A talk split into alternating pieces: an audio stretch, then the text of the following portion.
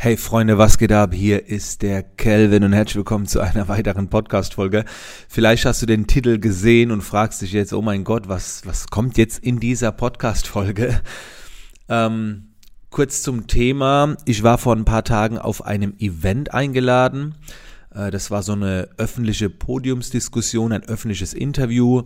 Und äh, da war nicht nur ich dabei, sondern da war auch noch der Sänger Laith Aldin dabei es war äh, die Tochter von der Joy Fleming dabei, einer Sängerin, und der Gründer der Southside Rockers. Es war so ein Event für 80 bis 100 Leute. Und dann hat man so Fragen zu seiner Karriere gestellt bekommen. Und dann habe ich äh, irgendwie so eine Frage, Frage bekommen, wie ich halt am Anfang, äh, wie ich gelernt habe.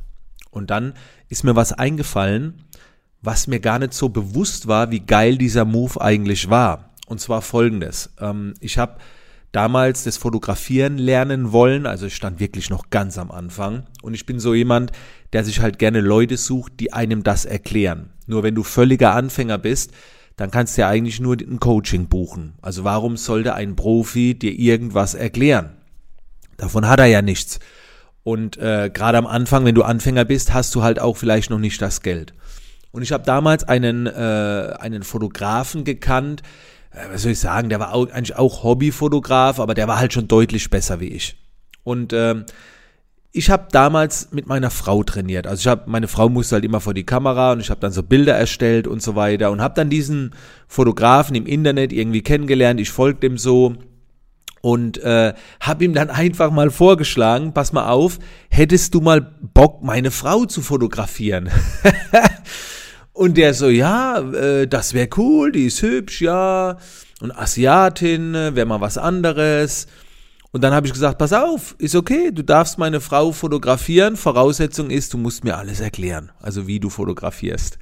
Und dann ist er damals zu uns nach Hause gekommen. Wir haben so ein Wohnzimmerstudio gehabt und äh, keine Sorge, das war ein Porträtshooting, also kein Aktshooting oder sonst irgendwas. Aber das Ding war, der hat mir dann alles erklärt, ne, wie ich die Blitze einstellen muss und die Kamera. Ich habe zwar später das Bild so extrem mit Photoshop bearbeitet, dass von der Fotografie nichts mehr zu sehen war, aber ich habe einiges gelernt.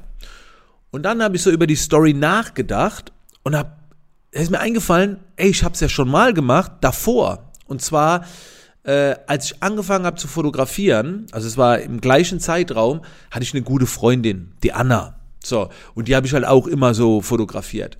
Und dann hat ein anderer, der kam 300 Kilometer entfernt, der hat äh, gesehen, dass ich die fotografiert habe und hat dann äh, gefragt, so, ey, kannst du mir mal einen Kontakt herstellen? Er würde sie auch gern mal anfragen wegen einem Shooting.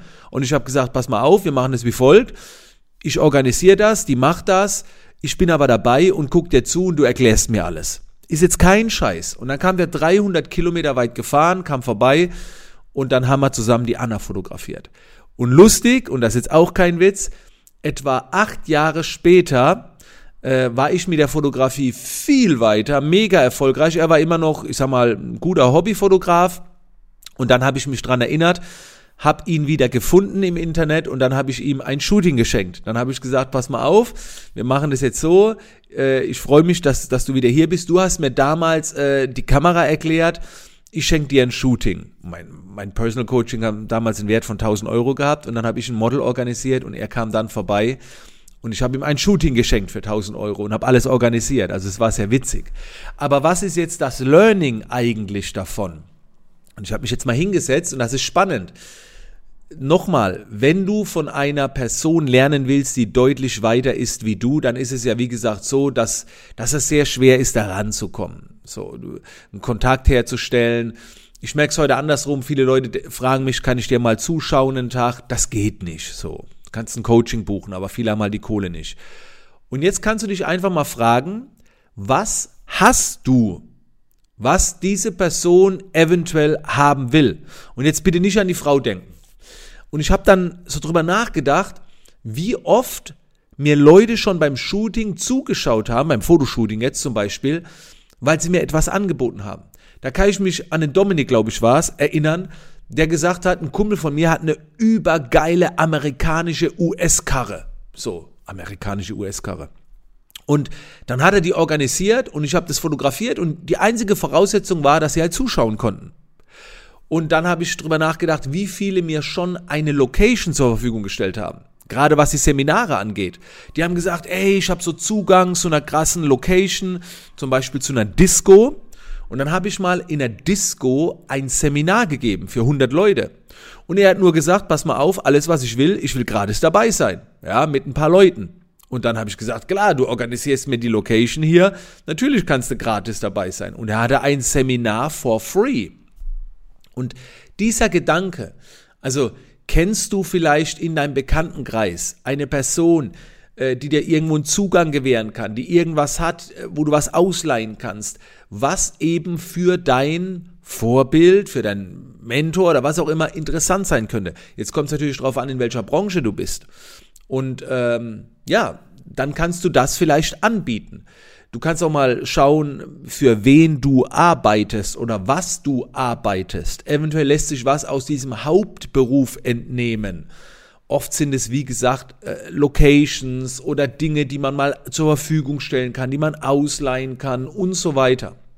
Also da könnt ihr definitiv kreativ sein. Ich habe, wenn ich da jetzt weiter recherchieren würde, in der Vergangenheit wie Leute jetzt, das soll jetzt gar nicht arrogant klingen, aber an mich rangekommen sind, weil sie mir irgendwie etwas angeboten haben. Ich habe auch schon oft abgelehnt. Neulich hat mir jemand eine Location angeboten für so eine Kampfschule, da was zu machen. Hat halt gerade nicht reingepasst. Habe ich abgelehnt. Aber da gab es schon ganz, ganz viele mögliche äh, Kooperationen, wo ich gedacht habe, ey, wie cool ist das denn? Und diese Personen haben dann halt auch extrem davon profitiert, weil sie halt einfach dabei waren.